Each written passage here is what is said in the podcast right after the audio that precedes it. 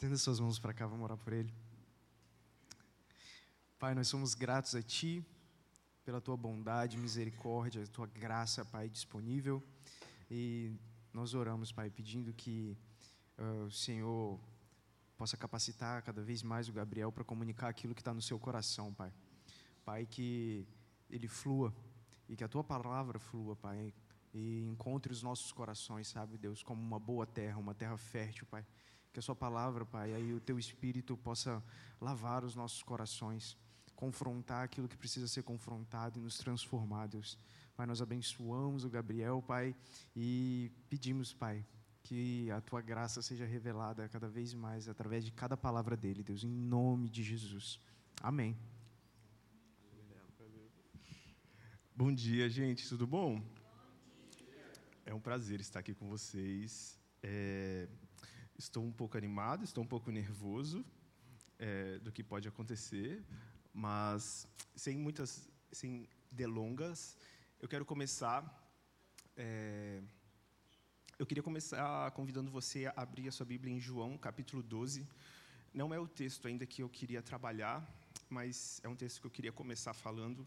João, capítulo 12, versículo 24.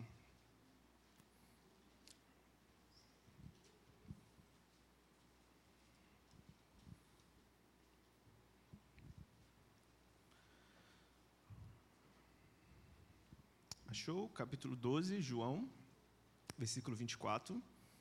Diz assim: Eu lhes digo a verdade: se o grão de trigo não for plantado na terra e não morrer, ficará só. Sua morte, porém, produzirá muitos novos grãos. Ok, apenas este. É, bom, a decisão diária de amarmos o Senhor e de vivermos o Evangelho, sabe, ela nunca, é, ela nunca fica fácil, assim, ela nunca é fácil. Sempre é, provavelmente você já deve ter passado por isso, em sentir como é custoso amar o Senhor, é, como é custoso estar diante do Senhor, como é custoso obedecer ao Senhor. É, só que essa decisão ela seria muito menos difícil para nós se a, a nossa mente ela pudesse rapidamente é, calcular, é, colocar na balança, sabe, e fazer é, entender o que realmente vale a pena. Seria muito menos difícil para nós se eh, fosse rápido no nosso interior a gente saber aquilo que realmente que o que nos custa na verdade é, tem um peso um pouco é, quase que insignificante mediante a glória de Deus. É, então eu gostaria de começar falando sabe que realmente nessa vida e nessa jornada de amar a Deus não existe falta de sofrer é, muitas vezes. É, e eu falo isso realmente para que você não crie é, expectativas erradas, sabe, no Evangelho, onde você acredite que é, Cristo tem que oferecer para você apenas um mar de rosas, sabe, ou apenas os melhores caminhos a serem trilhados aqui na Terra, aos olhos visíveis, os seus melhores caminhos.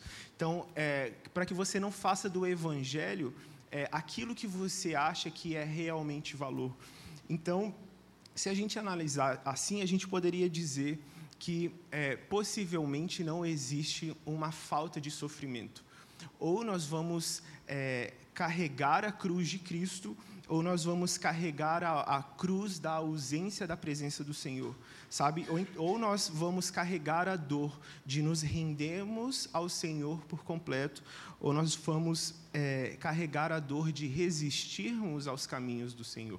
Então, de certa forma, não há falta de sofrer nessa vida. Só que por si só o sofrimento ele não tem sentido. É apenas a fé em Cristo Jesus que atribui ao sofrimento um valor positivo. Somente é, o sofrer em Cristo, ele causa algo superior a apenas aquilo que nós olhamos. Sabe, nós só podemos suportar o sofrimento quando nós enfrentamos o sofrimento. E nós só podemos enfrentar o, o sofrimento quando nós encontramos o sentido no sofrer. E nós só podemos encontrar sentido no sofrer quando nós padecemos pela causa de algo. E a única causa que dá sentido ao sofrimento é Cristo. Sabe? Então, Cristo ele eleva o nosso sofrimento a um nível muito superior, a um lugar sublime. E esse sofrimento que a gente encontra no Senhor, ele sempre aponta para algo além de si mesmo. Sabe, o sofrimento que nós vivemos com Cristo, ele aponta para algo que não se que não acaba ali naquele lugar, sabe, no lugar do sofrer. Mas é, ele sempre aponta para algo maior. O sofrimento é um sofrimento com uma plenitude de sentido, sabe? É, então, esse sofrer em Cristo, ele se torna, portanto, não um lamento, mas ele se torna um sacrifício. Sofrer com Cristo se torna um sacrifício. É, e eu quero começar realmente falando aqui com vocês que aquela história que a gente diz, sabe, sobre. É, a, a minha intenção, na verdade, em falar sobre o fogo da provação e o grande amor de Deus, é, não é te dizer que Deus ele só te dá é, um, uma cruz que você pode carregar. Sabe isso que a gente costuma falar? Deus só te dá um sofrimento que você é capaz de suportar. Se rapidamente a gente parar e analisar isso no nosso coração, a gente vai crer e a gente vai ver, perceber que o nosso coração vai começar a nutrir uma falsa crença onde a nossa força é capaz e forte o suficiente de carregar essa cruz sozinha, de carregar esse sofrimento sozinho. Então, a minha intenção nessa manhã é realmente te dizer que Deus vai te dar um sofrimento impossível de ser carregado. Você não vai conseguir carregar o seu sofrimento.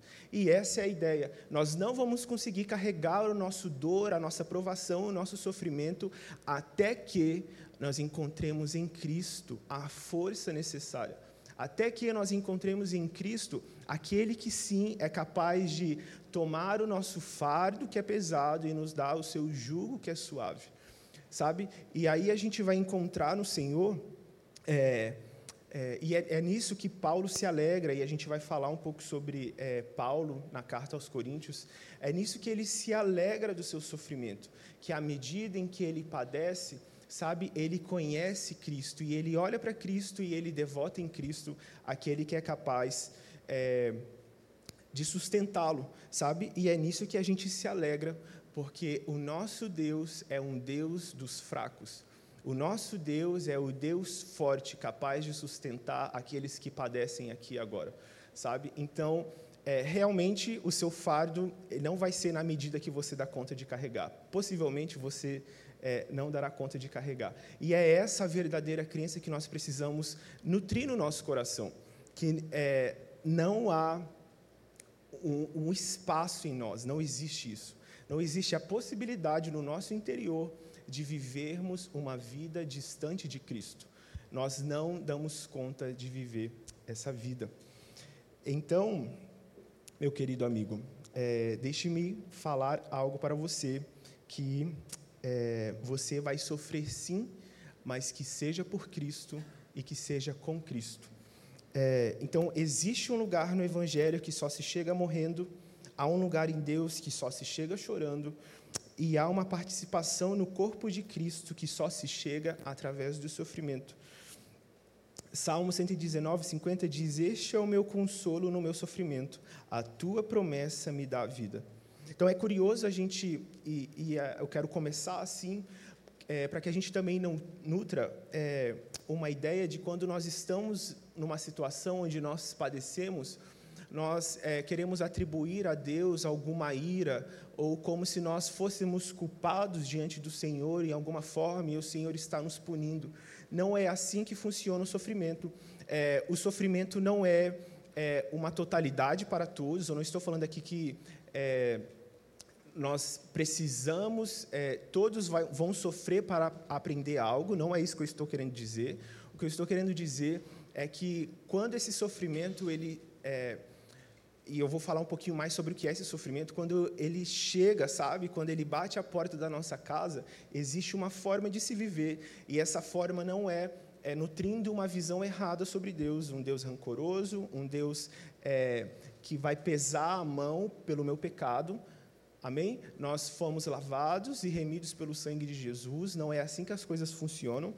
É, mas eu quero apresentar para vocês é, quão grande é o amor de Deus em nos conduzir nesses caminhos é, e aonde nós podemos chegar até lá.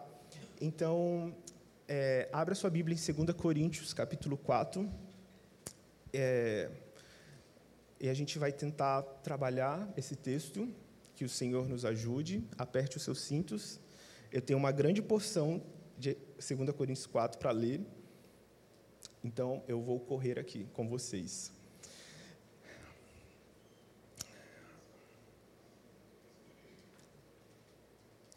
É, 2 Coríntios 4, eu vou ler a partir do versículo 7. Dando um pequeno contexto aqui para vocês da carta aos Coríntios, dentre muitas coisas, é, membros da igreja de Coríntios, eles tinham dado ouvidos a falsos mestres, e eles estavam crendo em, por exemplo, que é, o evangelho, é, em um evangelho que não era o evangelho da justificação, ainda era o evangelho das obras, sabe? E aí essa falsa crença estava crescendo ali entre, entre aquela região, os falsos mestres estavam ensinando isso. É, e, é, e Paulo, ele tinha já tinha mandado a primeira carta aos Coríntios, ele manda agora, e ele tinha sido um pouco mais duro nessa carta, e até na segunda carta ele, ele vem falado assim, tipo assim, ah, eu espero que isso tenha produzido bons frutos em vocês, sabe? Mas esse é o contexto ali do que está acontecendo, é, e Paulo estava sendo acusado por aqueles falsos mestres que ele, é, ele não era digno de pregar o evangelho, ou aquilo é, ele não era um verdadeiro pregador, porque Paulo estava sofrendo. E aí os falsos mestres falavam: como pode alguém que prega o Evangelho, alguém que fala desse Deus, sabe, alguém que prega o Cristo ressurreto, como pode sofrer tanto? Não faz sentido um servo de Deus sofrer. E aí Paulo escreve é, é, um pedaço dessa carta. Ele cita, por exemplo, só em 2 Coríntios são mais de seis listas onde ele fala os sofrimentos que ele passou. A gente vai ler uma delas depois. É, e ele fala isso. É, é, e ele fala isso, tipo assim, a intenção dessas listas é realmente dizer, contrastar que enquanto ele anunciava a verdade, o evangelho, havia também esse sofrimento. É, o apóstolo Paulo, onde ele chegava para pregar o evangelho, ele era rejeitado pelos judeus. Ele, ele não era um judeu, nascido ali judeu, então, a, o seu estilo de, de, ensino sempre era primeiro nas sinagogas é, e depois é, aos gentios ele pregava, sabe? E Paulo ele era é, rejeitado por essa liderança judaica ali da época, onde ele ia pregar o evangelho. Então essa rejeição pelos judeus muitas vezes terminava em prisão, terminava em açoites. É, Paulo dependia da generosidade da igreja então, como ele era rejeitado pelos judeus ali, muitos, então ele passava fome, ele passou frio, é, ele passou privações, é, ele sofreu é, naufrágio. Então, esse era o contexto da vida de Paulo. E aí os, os, os líderes da época olhavam para tudo aquilo e falavam, não faz sentido esse ser um pregador do Evangelho, sabe? Mas Paulo faz essa lista para que... É, para contestar essas acusações. E aí é um texto que a gente vai trabalhar aqui hoje. O texto que eu quero ler com vocês, eu quero trabalhar. É, a gente vai ver um pouquinho sobre a razão do nosso sofrimento, primeiramente. Depois eu quero trabalhar quais são os motivos que faziam com que Paulo não desanimasse em meio ao sofrimento e também terminar falando sobre os lugares que nós chegamos através do sofrimento. Ok? Vamos começar? Vem comigo? É, então, primeiro, a razão do nosso sofrimento. O primeiro versículo, versículo 7. A primeira razão do nosso sofrimento é para que fique claro que o poder vem de Deus. 2 Coríntios 4, versículo 7. Agora, nós mesmos somos, somos como vasos frágeis de barro que contêm esse grande tesouro. Assim fica evidente que esse grande poder vem de Deus e não de de nós. Bom, o tesouro aqui que Paulo está sinalizando, a gente encontra no versículo anterior, no versículo 6, que diz respeito ao conhecimento de Deus dado na face do Filho Jesus. E Paulo vai falar que é o próprio Evangelho, e ele contrasta a, o, a, o poder e a riqueza desse Evangelho com a fraqueza daqueles que pregam esse mesmo Evangelho. Então, há um, um Evangelho rico e há uma fraqueza daqueles que anunciam esse Evangelho. Vasos de barro, sabe, por si só você conhece, são é, peças frágeis. E ali na, e naquela época, é, diferentemente de outros objetos, era um objeto totalmente barato, é, encontrado em qualquer lugar, pois o vaso de barro, uma vez que ele se quebra, não há o que fazer com ele, não tem como, diferentemente, por exemplo, do metal que daria para é, derretê-lo e fazê-lo novamente, o vaso de barro não há o que fazer. Então, é, e é assim que Paulo se vê. Sabe, ali também naquele contexto, as pessoas é, tinham vasos de barro em suas casas, onde elas guardavam é, os seus tesouros, os seus bens, na intenção de tipo assim, ah, se um ladrão entrar na minha casa, a última coisa que ele vai querer roubar é um vaso de barro. Mas dentro daquele vaso possuía as suas riquezas, as suas joias. E Paulo olha para a gloriosa riqueza do Evangelho, revelada através da face do Filho, e ele se compara como um pregador que ele se assemelha a um vaso de barro. Um vaso de barro frágil, é, que se cair no chão e quebrar não tem conserto, é, mas possuidor de um tesouro incomparável. Sabe, a riqueza do Evangelho é, dentro dele. E a ideia é, entre desse contraste entre a fragilidade do, do pregador, sabe, e a riqueza do evangelho é realmente para nos mostrar que a excelência do poder do evangelho, ela é de Deus e não de nós mesmos. Então, essa é a primeira razão do nosso sofrimento, para que fique claro que o poder ele vem de Deus e não de nós mesmos. É, e essa fragilidade de Paulo, ela demonstra aqui é, não diante do, de, é, não diante dos outros apóstolos, sabe, mas diante do mundo que o via padecer, é, e fica claro diante disso tudo. Então, o princípio geral disso é para que fique claro que o poder vem de Deus e não de Paulo. E é, ele continua, depois do versículo 7, apresentando no versículo 8 e 9, ele apresenta quatro paradoxos que revelam a, a vulnerabilidade de Paulo e o poder de Deus. Então, o segundo ponto, a segunda razão do nosso sofrimento é para que o poder de Deus se manifeste em nós, nos sustentando. Vamos continuar aí. É, versículo 8 e 9. De todos os lados somos pressionados por aflições, mas não esmagados. Ficamos perplexos, mas não desamparados Somos perseguidos, mas não abandonados. Somos derrubados, mas não destruídos. Ok, então Paulo apresenta quatro paradoxos aqui. Né? Estou sendo aflito, mas não estou é, sendo esmagado. Estou ficando perplexo com as coisas, sabe? Estou sendo perseguido, mas não estou sendo abandonado. Nós vemos que Paulo ele é levado, parece que tipo assim, até o limite do sofrimento ali, né? Tipo assim, é, em todo o tempo ele estava é, ele estava sendo perseguido, açoitado, mas ele não era destruído, sabe? Isso revela que Paulo encontrou em Cristo aquilo que eu falei lá no início. Ele olha para Cristo e encontra diante da sua fraqueza, diante da sua aflição e do seu sofrimento, aquele que daria conta de sustentar. E vai um pouquinho para frente no capítulo 11 de 2 Coríntios, eu quero ler com vocês uma das listas do sofrimento de Paulo.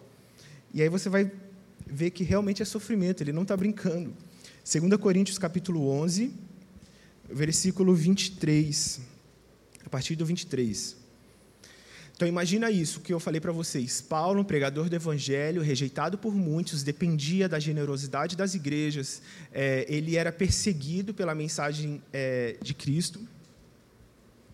E, e, e é nisso que é, nasce as provações de Paulo. Então, capítulo 11, a partir do versículo 23. São servos de Cristo? Sei que dou a impressão de estar louco, mas digo que tenho servido muito. Tenho servido muito mais. Trabalhei com mais dedicação, fui encarcerado com mais frequência. Perdi as contas de quantas vezes fui açoitado e em várias ocasiões enfrentei a morte. Cinco vezes recebi dos líderes judeus os 39 açoites. Treze vezes fui golpeado com varas. Fui apedrejado uma vez. Três vezes sofri naufrágio. Certa ocasião passei uma noite e um dia no mar à deriva. Realizei várias jornadas longas. Enfrentei perigo em rios e com assaltantes. Enfrentei perigo em meu próprio povo, bem como dos gentios enfrentei perigo em cidade, em desertos e no mar. E enfrentei perigos por causa de homens que se diziam irmãos, mas não eram. Tenho trabalhado arduamente, horas a fio, e passei muitas noites sem dormir. Passei fome, senti sede, e muitas vezes fiquei em jejum. Tremi de frio por não ter roupa suficiente para me agasalhar. Além disso tudo, sobre mim pesa diariamente a preocupação com todas as igrejas. Quem está fraco, que eu também não sinta fraqueza. Quem se deixa levar pelo caminho errado, que a indignação não me consuma. Portanto, se me devo orgulhar, prefiro que seja das coisas que se mostram como sou fraco. Deus, o Pai do nosso Senhor Jesus, que é digno de louvor eterno, sabe que não estou mentindo. Quando estava em Damasco, o governador sobre o rei Aretas pôs guardas às portas da cidade para me capturar. Para escapar dele, tive que, de ser baixado num cesto grande de uma janela no muro da cidade. Então, essa é apenas uma das listas dos muitos sofrimentos de apóstolo Paulo. Então, se tinha alguém que sabia o que era sofrer e padecer, era ele. Sabe, esse é o nível de sofrimento que, que nós estamos é, analisando aqui hoje. E ele fala: se uma coisa é, eu devo me orgulhar, eu me orgulho que em todas essas coisas eu sou sustentado por uma forte mão, por alguém superior a mim mesmo porque eu não daria conta de suportar, eu não daria conta de sustentar. Então, a segunda razão do nosso sofrimento é para que o poder de Deus se manifeste em nós, nos sustentando. A terceira razão para o nosso sofrimento é para que a vida de Cristo se manifeste através de nós, continuando 2 Coríntios 4, volta lá, o versículo 10 e o versículo 11. Ele diz a mesma coisa nesses dois versículos, mas de forma diferente. Diz assim: pelo sofrimento, o nosso corpo continua a participar da morte de Jesus, para que a vida também se manifeste em nosso corpo. Sim, vivemos sobre constante perigo de morte, porém servimos a Jesus para que a vida de Jesus se manifeste em nosso corpo mortal. Então, é, o sentido de Paulo de é, experimentar a morte e a vida de Jesus é literal. Sabe como nós acabamos de ver, ele experimentou a morte de perto, muitas vezes de forma literal. É, todavia, o apóstolo Paulo ele concorda que ser entregue, a mesma medida que ele é, é entregue à morte todos os dias, por, e isso faz dele compartilhar na sua vida a própria vida de Cristo, o próprio sofrer de Cristo. Mas se ele compartilha com Cristo os mesmos sofreres em seu corpo, ele compartilha também a mesma vida que havia em Cristo, o mesmo é, poder que ressuscitou Jesus entre os mortos, o mesmo poder que venceu a morte, também é compartilhado no seu corpo. Então, é, é é assim que Paulo vive, sabe, compartilhando o mesmo destino de Jesus. É, na morte, no sofrer, mas também na vida, no poder que o próprio Cristo venceu diante da morte. E é assim que aqueles que vivem o evangelho de Cristo, do Cristo crucificado, sabe, começam a descobrir que a sua própria vida começa a se tornar um, um, um próprio exemplo da mensagem ao qual pregamos. Sabe, é assim que cristãos começam a descobrir que o evangelho que nós pregamos, a nossa vida começa a se tornar parte disso. O sofrer de Cristo, o mesmo sofrer que houve em Cristo, começa a se tornar o nosso sofrer, mas, consequentemente, também o mesmo poder que ressurgiu de Cristo também ressurgirá no nosso corpo. Então, a, a terceira razão do nosso sofrer é para que a vida de Cristo se manifeste através de nós, sabe? É, então, esse, é, por um lado, o cristão, ele é diariamente arrastado para a morte, mas, por outro lado, nós somos sustentados e levados a um triunfo superior. Nós somos possuidores de uma vitória, sabe, muito maior do que as coisas que se podem ver aqui. E essas coisas são a vitória alcançada através da ressurreição de Jesus em seu corpo mortal quarto e último ponto de, sobre a razão do nosso sofrimento é, que Paulo nos ensina é para que as ovelhas recebam vida em, é, de seus pastores. É, versículo 12. Assim enfrentamos a vida, assim enfrentamos a morte, mas isso resulta em vida para vocês.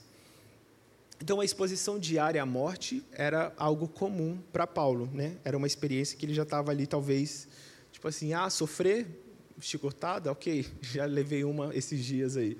Tipo assim, ah, passar fome, ok, semana passada eu estava aí também.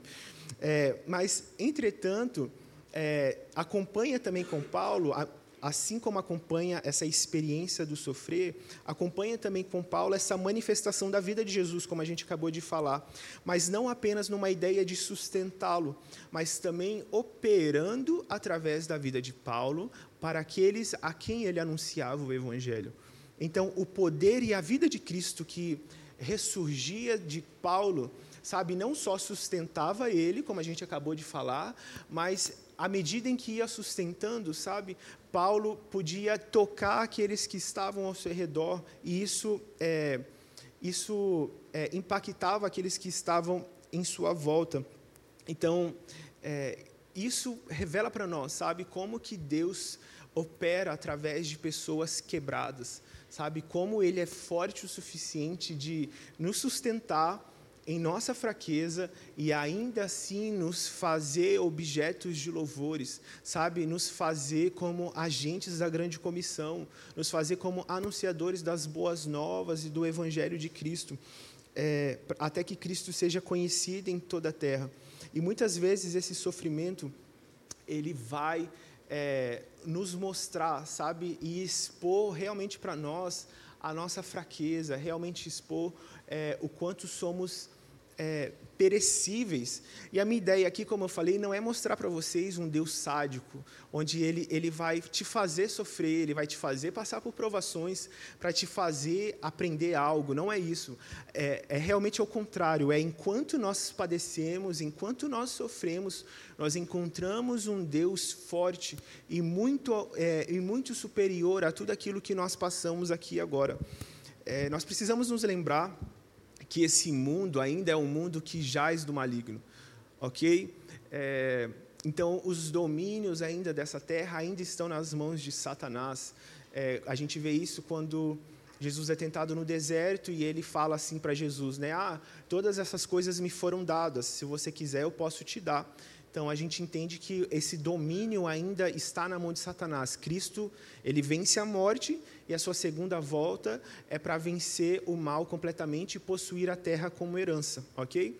Então, enquanto a terra ainda padece, nós estamos expostos a inúmeros sofrimentos, nós estamos expostos à morte, nós estamos expostos à desigualdade, nós estamos expostos à injustiça. Então, quando eu falo aqui sobre sofrimento, não é sobre isso que eu estou falando. Não estou falando que você vai passar por uma situação de injustiça e isso é Deus querendo te ensinar algo. Não é isso. É, o mundo padece e nós padecemos aqui enquanto o Senhor não volta, enquanto nós não passamos para o outro lado da vida, para a eternidade. Então, a ideia de Paulo é: enquanto padecemos nesse mundo, sabe, o poder de Deus opera em nós, a vida de Deus nos sustenta. Então, a vida do Senhor opera em nós, nos sustentando, mas também operando através de nós para aqueles que estão à nossa volta sabe? E então essas são as quatro razões que eu queria pontuar hoje sobre o nosso sofrimento. E talvez nós tenhamos aqui diante de nós um destino claro sobre é, um destino claro dos dos amigos de Deus, não é mesmo? Eu fiquei pensando sobre isso, sobre aqueles que disseram sim para o Senhor, aqueles que disseram sim a uma jornada de beijar o Filho, de amar o Senhor e fazê-lo supremo sobre todas as coisas, sabe? É, continuar vivendo sabe, continuar dizendo sim ao Senhor, mesmo diante do sofrimento, mesmo quando nós olhamos e nós achamos que não sei o que, que vai acontecer, sabe? É, quem serão aqueles que continuarão, sabe, é, dizendo sim, estando fiéis diante do Senhor? E tem uma frase que eu gosto muito da Santa Teresa é, de Ávila, que é uma história que ela conta que ela estava indo pregar o Evangelho e ela estava montada em seu jumentinho e de repente o jumentinho dá um pulo e ela cai em um poço de lama. É, e ela se machuca e ela olha para Deus, ela faz uma oração e fala: Deus, não tinha uma hora melhor para isso acontecer? Tinha que ser agora. estou toda suja, estou machucada. E aí Deus diz que Deus responde ela e fala assim: Ah, é assim que eu trato é, os meus melhores amigos. E aí ela olha para Deus e fala: É, então não é de se assustar que você tenha tão poucos amigos, não é mesmo? Porque se é assim que você trata os seus amigos, sabe? Mas é, esse é o olhar que nós precisamos começar a nutrir sobre o Senhor. Que durante a provação e esse fogo e essa coisa que parece que não tem fim, sabe? É, o grande amor do Senhor é aquele capaz de nos sustentar. Amém? Ok até aqui? A segunda parte que eu queria trabalhar são os motivos de não desanimarmos, e eu vou passar mais rapidamente, tem uma boa porção aqui de texto, que Paulo fala é, do versículo 13 até o capítulo 1, versículo 10, sobre os motivos de não desanimarmos. Então, o primeiro motivo para Paulo não desanimar é porque ele cria na ressurreição dos mortos. Então, versículo 13 até o versículo 15.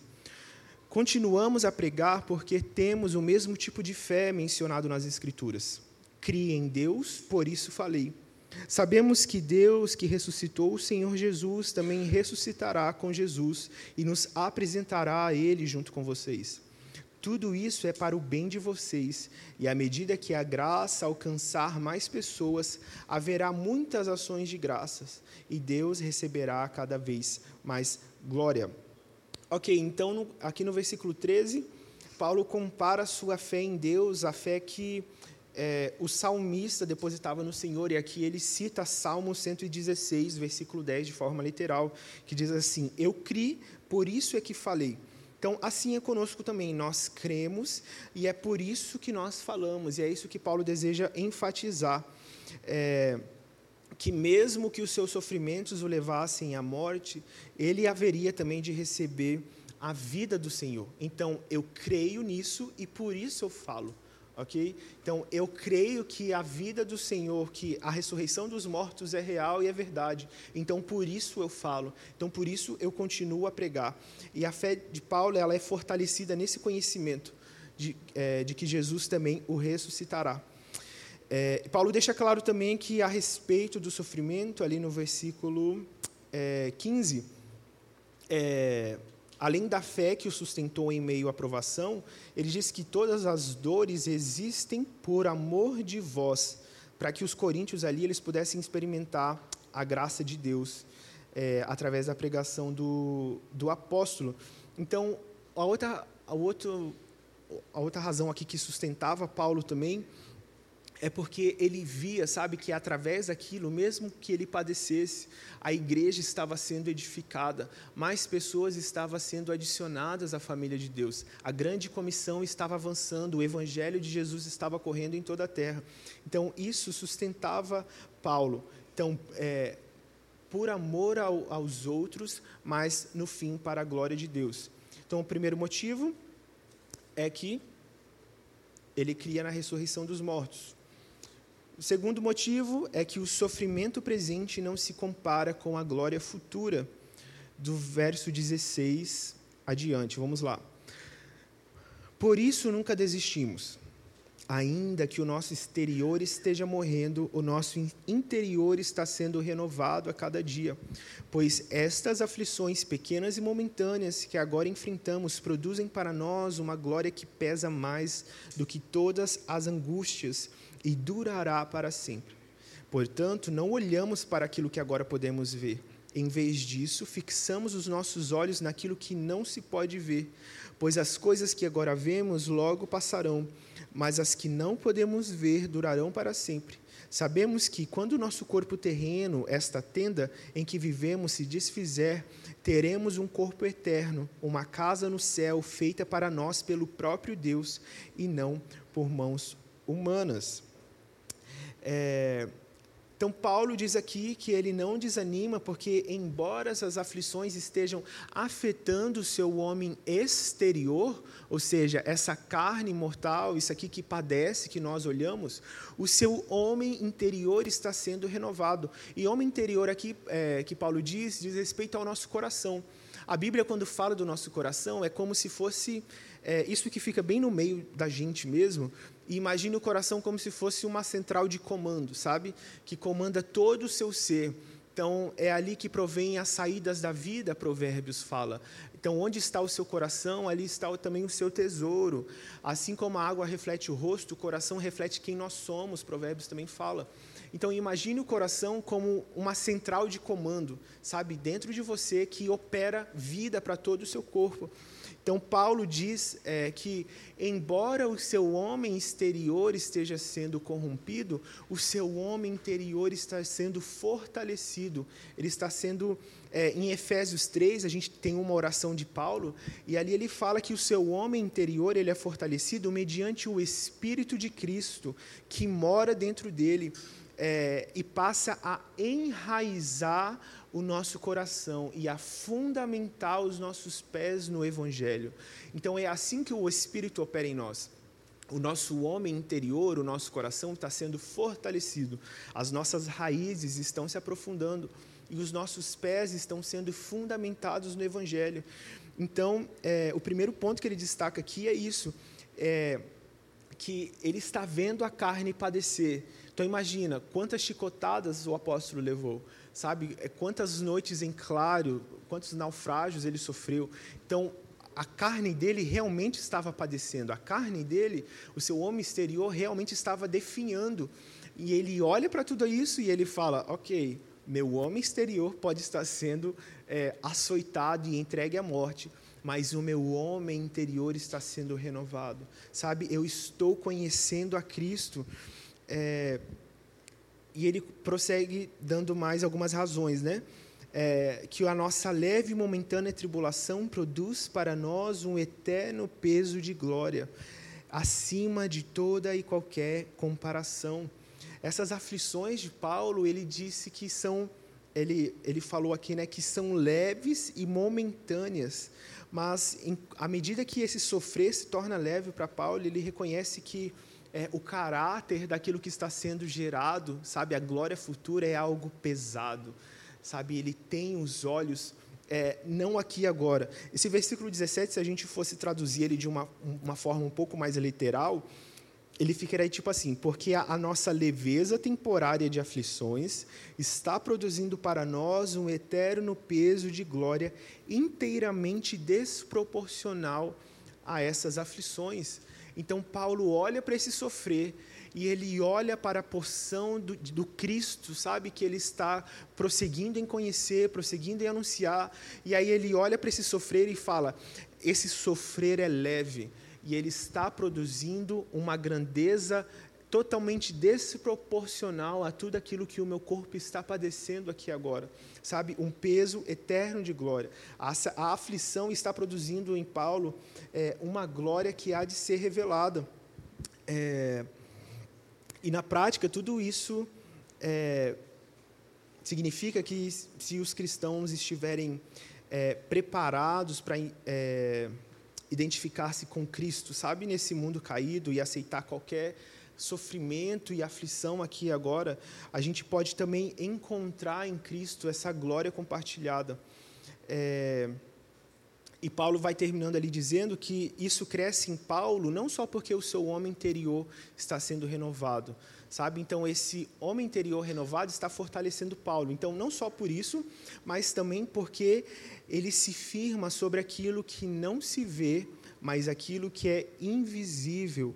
Ou seja, é, ele está olhando para as coisas aqui agora, as coisas na terra, ele está falando: essas coisas um dia acabarão.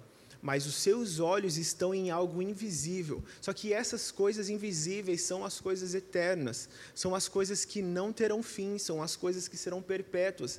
E Paulo mantém os seus olhos fixos nisso. Então, o seu homem interior está sendo fortalecido, é, ele está com os olhos fixos na glória pesada futura é, e ele está com os olhos fixos naquilo que vem em breve.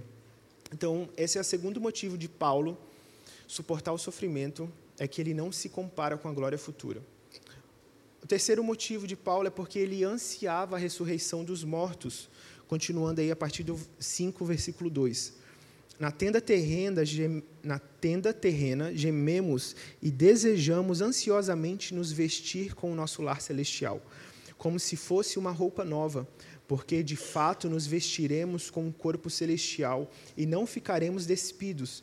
Enquanto vivemos nessa tenda, que é o nosso corpo terreno, gememos e suspiramos, mas isso não significa que nós queremos nos despir. Na verdade, queremos vestir nosso corpo novo, para que este corpo mortal seja engolido pela vida. Deus nos preparou para isso e, como garantia, nos deu o Espírito. Então Paulo ele não só cria na ressurreição dos mortos, mas como ele ansiava essa nova vida, ele desejava, ele fala que essa morada, esse corpo terreno geme, anseia, padece, sabe, suspira pelo dia em que seremos revestidos de uma nova glória. Ele faz uma ressalva no versículo 2 dizendo que somente aqueles que são vestidos receberão essa morada.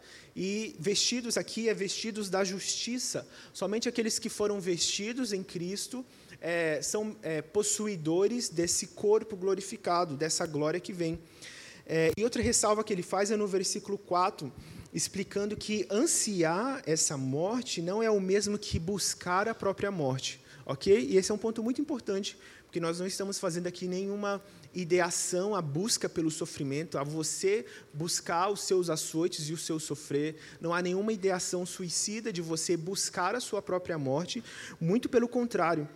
Ele está falando que a gente não quer se despir, ou seja, a gente não quer a morte, a gente não foi feito para a morte. Então, Paulo fala: a gente não quer se despir, muito pelo contrário, nós queremos ser revestidos dessa nova vida. É um anseio pela glória futura. Então, ele não busca o seu sofrimento, ele não busca a sua própria morte, ele não busca é, despir-se, mas ele busca o seu anseio é em ser revestido pela nova vida. Então, essa é uma diferença muito importante, porque a morte por si só, ela é apenas o portal de entrada, sabe? Para ressurreição, que é apenas o início da nossa vida eterna. Então, o cristão, ele não estimula a sua própria morte, a gente deixa isso nas mãos do Senhor. Mas nós sabemos que quando a morte chegar, nós seremos revestidos de uma glória superior. Então, Paulo anseia por isso que, é, que virá revestir. No versículo 5, ele fala que é o próprio Espírito de Deus plantou, que o próprio Deus plantou isso em nós, que é o Espírito Santo, o penhor da nossa herança. Sabe, o Espírito está em nós, gemendo e ansiando pelo dia em que nós seremos revestidos. O quarto motivo é porque Paulo ansiava pelo dia em que ele veria o Senhor, versículos 6 e 7.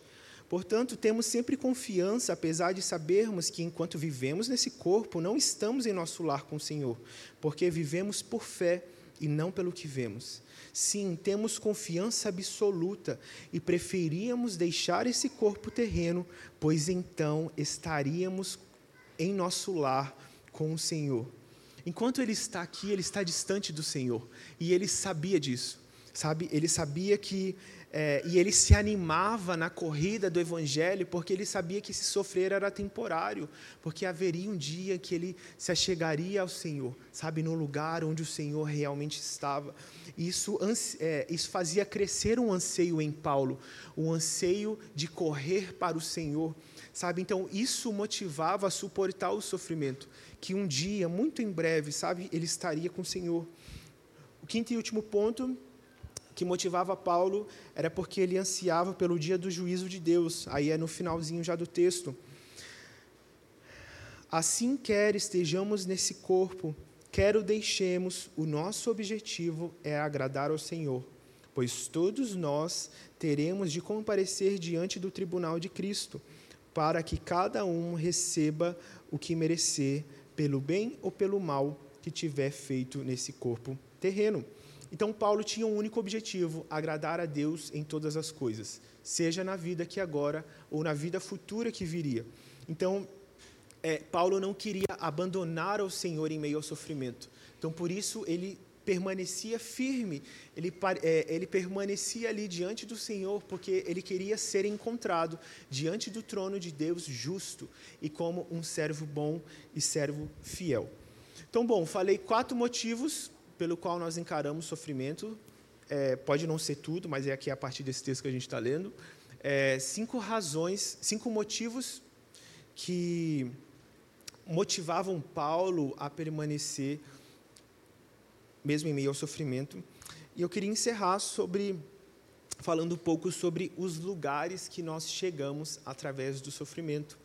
Mais uma vez, é, o sofrimento não é o único caminho para a gente se achegar a Deus, ok? Isso é um ponto muito importante.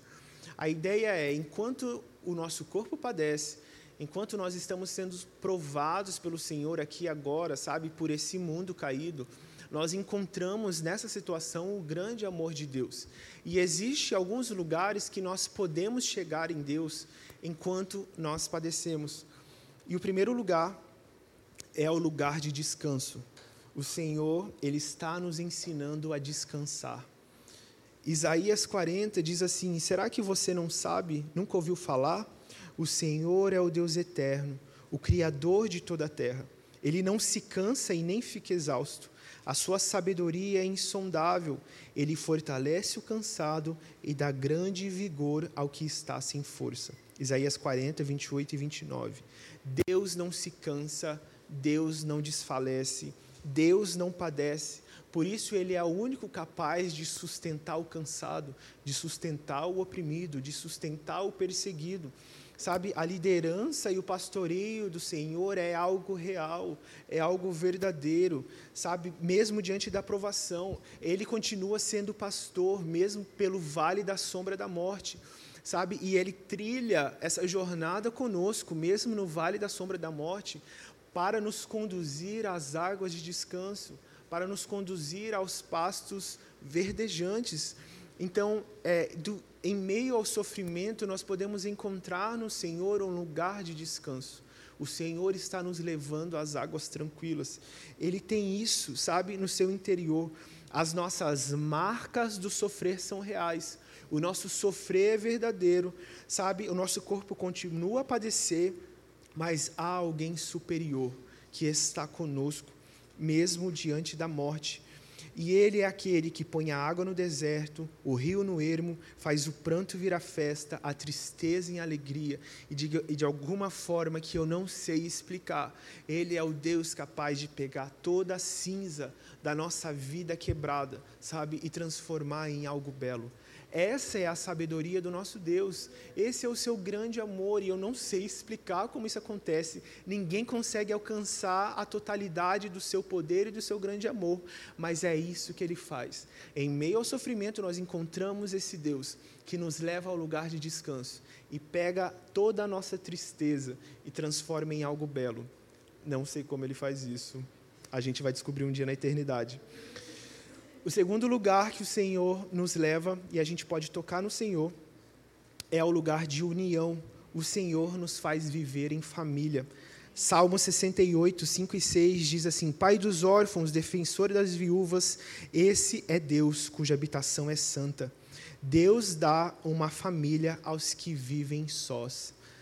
Então, em meio ao sofrimento, além do seu pastoreio, o Senhor nos cerca de uma grande família.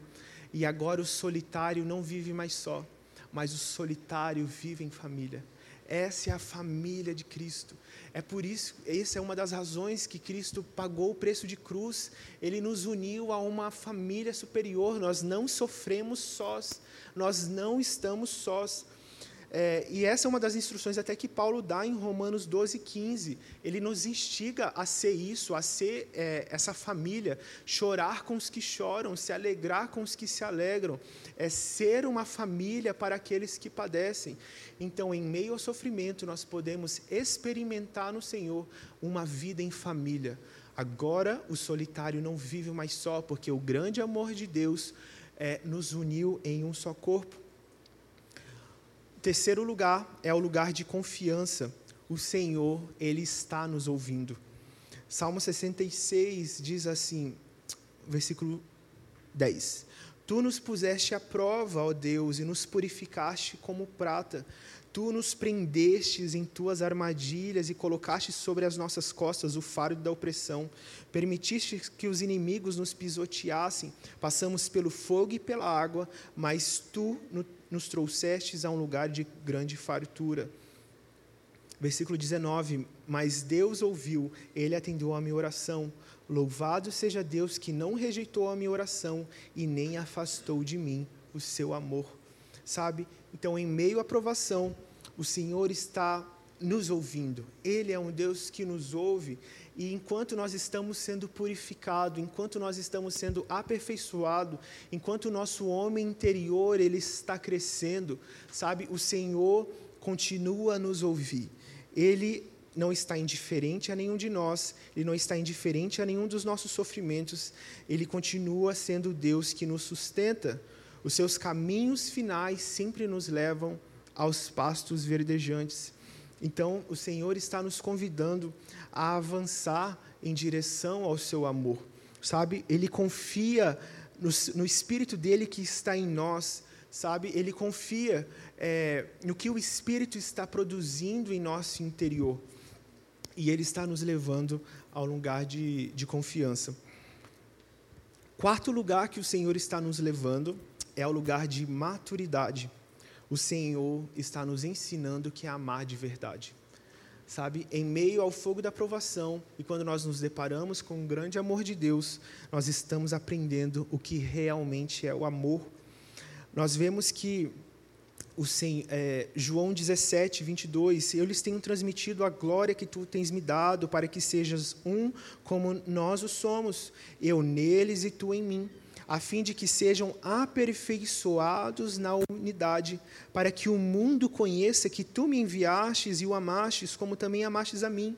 Pai, a minha vontade é que onde eu estou estejam também comigo o que me destes, para que vejam a minha glória, que me conferistes, porque me amastes antes da fundação do mundo. É isso que Jesus quer. Isso é que está no coração de Deus, esse é todo o propósito por, pelo qual o Senhor é, nos redimiu, porque ele veio atrás de nós, sabe? Ele não nos veio, ele não veio atrás de nós apenas para nos consertar e nós ficarmos bem com isso, sabe? O evangelho não é um serviço onde você é consertado e você segue a sua vida normal, sabe? O evangelho possui um chamado muito maior, muito superior para a nossa vida. Sabe, e esse lugar é para que nós sejamos unidos com Cristo, para que nós sejamos é, um só corpo, e o amor do Senhor, através é, desse sustento, sabe, está gerando no nosso interior uma resposta voluntária para amá-lo de todo o coração. E é nisso que a gente vê que ele tem procurado, sabe, um povo humilde que caminha confiante em seu amor, que é capaz de caminhar com ele, não atrás e nem à frente, mas ao seu lado Sabe, o Senhor está nos ensinando o que é amar de verdade. O que está em jogo nisso tudo, nessa história toda, é o amor total. O que está em jogo nisso tudo são as nossas mais sinceras afeições. Sabe, tudo que o Senhor é, revelou sobre ele está no seu amor. Ele é o amor que ele é, ele é o amor que ele ama, e é o seu amor por mim, é o, o seu amor por você que nos faz crescer e que nos faz amadurecer. Então, enquanto nós passamos pelo fogo da provação, o seu forte amor, o seu grande amor está nos sustentando. E o último ponto, o último lugar que nós nos achegamos ao Senhor nesse lugar da provação é ao lugar do amor invencível. O Senhor está aquecendo o nosso frio coração com as mais intensas chamas do seu amor. Sabe, naturalmente nós somos seres caídos. O nosso coração é frio, o nosso coração é desconectado. O nosso coração se entorpece com as coisas daqui, com as coisas que acontecem. Mas é, o Senhor está nos aproximando, sabe? É, o seu amor é ciumento, o seu amor é, zelo, é, é, furioso, sabe? Ele está nos atraindo. Nós nos achegamos diante do fogo da presença de Deus com o nosso coração frio, com o nosso corpo que padece, com as nossas é, os sofrimentos, com as nossas tristezas, sabe? Com aquilo que pesa no nosso coração. Enquanto nós chegamos diante do Senhor, Ele está aquecendo o nosso frio coração sabe? É isso que ele faz. O Senhor, ele é uma fonte de sustento, o Senhor é uma fonte de nutrição, o Senhor é uma fonte de frescor, o Senhor é uma força verdadeira. Sabe? A gente chega nesse momento diante dele, depois de todas as nossas crises, de, depois de todo o nosso sofrimento, sabe? E nós encontramos nele as suas mais belas palavras a nosso respeito. Nós chegamos diante dele escutando o quanto somos amados, o quanto ele nos deseja, o quanto ele nos quer perto. E quando nós achamos que ele já deu tudo o que ele tinha para dar de si e nos sustentando, nós vemos que ele ainda prepara uma mesa de banquete, sabe, para nos assentarmos com ele e ceiarmos juntos com ele. Eu queria terminar lendo um texto de Jeremias e eu te convido a abrir. Jeremias capítulo 20. Na juventude de Jeremias, o Senhor revelou a beleza, sabe, para ele e fez com que ele amasse o Senhor. E Jeremias ele profetizou para os líderes políticos e religiosos ali da, da época. É, só que eles não receberam bem, mas colocaram Jeremias na prisão. Então Jeremias decidiu parar de profetizar. Ele falou assim: é, não vou mais falar sobre isso. Só que a gente vê isso acontecer. Jeremias 20, versículo 7. O ó Senhor, tu me constrangestes e me deixastes constranger. És mais forte que eu e prevalecestes. Mas se digo que nunca mais mencionarei o Senhor, nem falarei em seu nome, a sua palavra arde como fogo em meu coração, é como fogo em meus ossos. Ah, eu estou cansado de tentar contê-la. É impossível. Sabe, o Senhor nos fez amá-lo e é impossível conter esse, esse amor. Então, por mais que estamos sendo provados e perseguidos de todos os lados, ah, Senhor, não tem como eu calar a minha boca, não tem como eu não louvar o Seu nome e dizer o quão grande é o Senhor, porque o Senhor tem me sustentado. O fogo da Sua presença, o fogo do Seu amor arde em meu interior, sabe? E é isso que eu vou percorrer e prosseguir. Amém? Curva sua cabeça, deixa eu orar por você. Pai, obrigado, Senhor, pelas suas mais belas intenções, pelas suas mais belas palavras ao nosso respeito. Obrigado pelo seu grande e infinito amor. Obrigado, Senhor, porque as suas misericórdias são as causas de não sermos consumidos e renovam-se a cada manhã. Ah, Senhor, nós olhamos, sabe, para o nosso homem exterior agora mesmo. Nós olhamos para esse mundo que padece e nós queremos olhar para isso, Senhor, e ver como é passageiro como é passageira a vida aqui agora, como o nosso padecer é passageiro comparado com a glória pesada e futura que o Senhor tem reservado para cada um de nós. Glória essa, alcançada e comprada por um preço muito alto, por um preço superior em uma morte, morte de cruz, pelo Cristo, o Cordeiro de Deus, aquele que não havia pecado em si mas se entregou por amor de muito e por amor de todos. Ah, nós olhamos, Jesus, nós olhamos para o seu amor furioso, o seu amor mais intenso que as mais é, é, quentes chamas, onde até mesmo as mais profundas águas não são capazes de apagar esse amor. Nós olhamos para isso e pedimos, marca o nosso coração.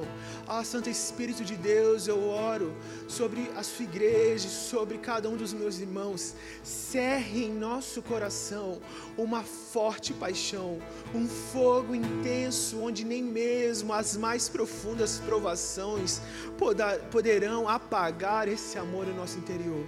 Sim, Santo Espírito, faça a sua obra em nós. Faça a sua obra em nós.